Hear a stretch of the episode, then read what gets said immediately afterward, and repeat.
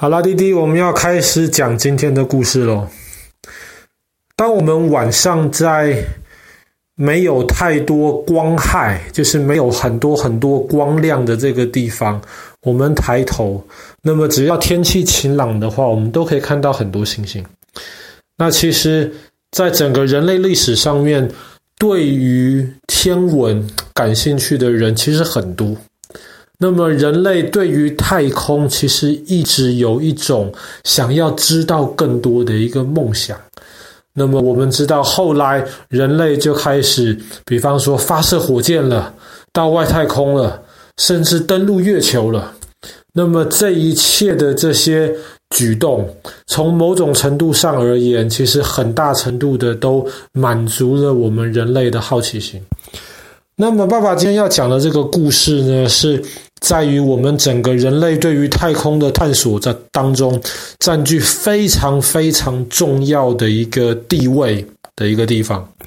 这个地方在中亚的大国哈萨克，它的名字叫做拜科努尔太空发射中心。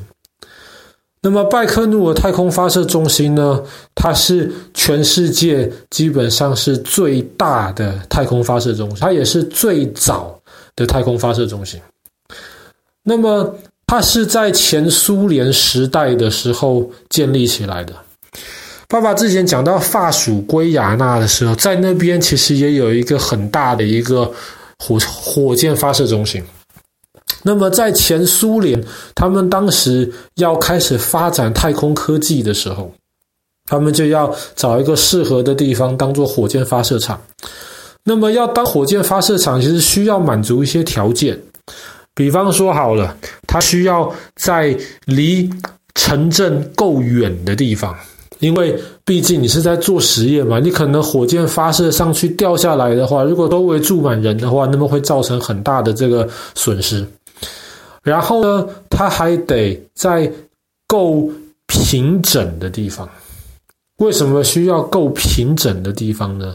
因为他们当时在要计算要建造这个火箭发射台的时候，如果这个地方周围太多的这些山，可能会影响这个发射台跟周围的这些发射设施的这些无线电波的传递，所以最好要选在平的、没有什么障碍物拦阻的这个地方。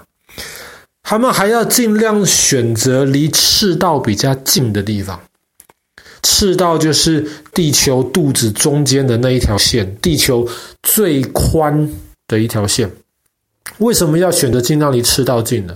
因为地球其实不是正圆形，地球是有一点像是扁的那种圆形。那么肚子赤道的地方比较宽，比较宽的话，其实转的速度就稍微比较快一点。所以火箭在赤道的地方要发射，是比要在南极、北极发射是容易一点。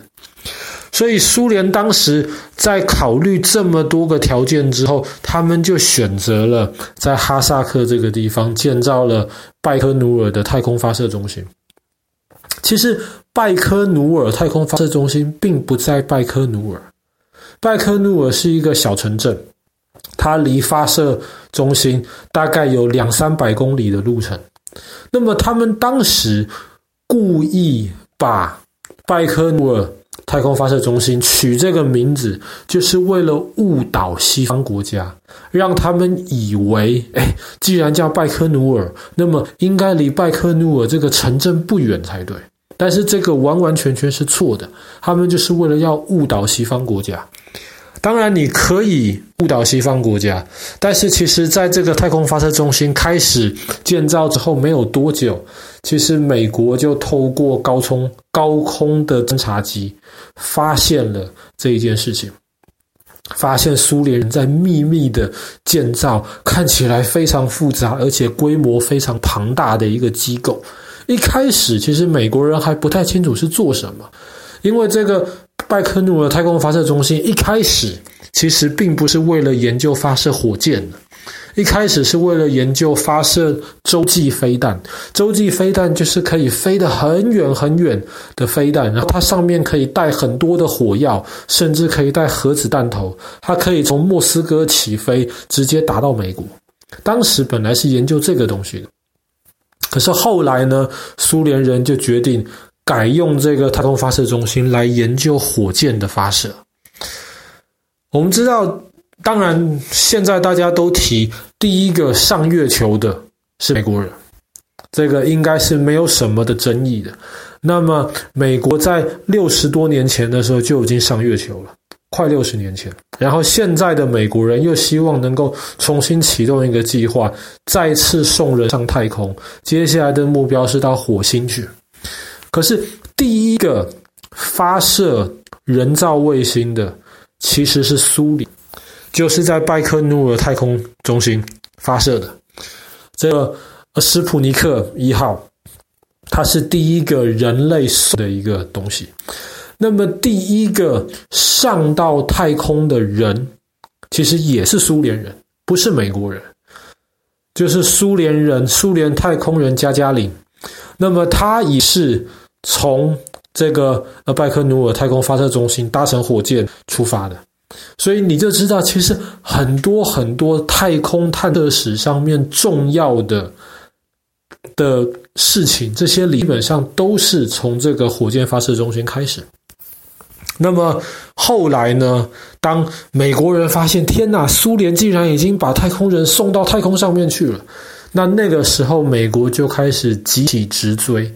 当时的甘乃迪总统，他就开始就是大力的支持美国太空总署，后来才有那个美国阿波罗计划，送人登上月球。那么，当苏联人发现原来美国人已经先登上了月球之后，苏联人的时候就不再跟美国人抢登陆月球的事情了。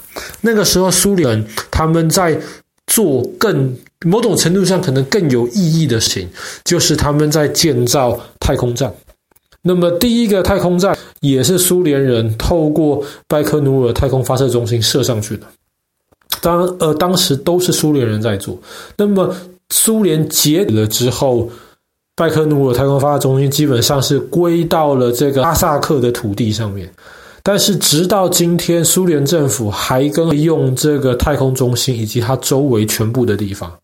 为什么？因为现在其实苏联还是非常依赖用这个太空发射中心来射到上到太空去这一切的这些东西。当然，苏联现在自己也在苏联的呃。呃，不能说苏联，俄罗斯现在也在他们自己的本土发展这个太空中心，就不需要跟哈萨克借用了。但是到目前为止，其实这个太苏联政府租用，然后由他们来管理。天，而拜科努尔其实已经不再是一个秘密，今天观光客是可以到这个地方去参观的。那么这附近其实有小机场。那么，如果有些很有钱人，他们愿意的话，或是有一些要在那边工作的一些科学家或工程师，他们可以直接包机在拜科努尔发射中心附近降落。那么，一般的观光客的话，就要真的搭车子到里面去。但是到里面去其实很有意思，比方说在那边，如果你愿意花点钱的话。你甚至可以请当地的导游帮你安排，让你亲眼的看到火箭发射的这件事情，你可以亲眼见证。其实只要时间算好，然后你有准备够多的钱的话呢，其实这个是不太难做到的。因为其实这个发射中心直到今天还是很忙。还是常常会需要把一些东西送到太空上面去，所以发射火箭的机会还蛮频繁的。可是你可以坐在他们的这个发射室外面，你就可以第一眼的亲眼的见证这个火箭发射到空中。那爸爸想到，如果有这样子的机会让我能够直接看到，那其实是一件蛮让人热血沸腾的事情。那当然，如果只是纯粹去参观的话呢，其实你也参观里面有自己的铁轨。为什么有铁轨？这个铁轨跟一般外面的铁轨是没有相通的，它专门就是为了运发射的这些火箭或是火箭的这些部分，所以这个铁轨本身比标准轨要宽，上面的火车有别定制的这些火车，就是专门可以载着很重的火箭从一个地方到另一个地方去。那当然，在拜克努尔发生的事情。并不全然都是这些发射顺利成功的事情。那么，曾经做最惨痛的一个太空的一个意外。其实当时也是从拜克努尔，他们发射了火箭，送三个太空人到太空里面去。可是这三个太空人，他们到了太空之后，到了太空站，其实一切都没有问题，都很好。可是当他们离开太空站的时候呢，太空船在外太空，他们发现天哪，这个整个太空船开始缺氧。缺氧是很大的事情，很严重的事情。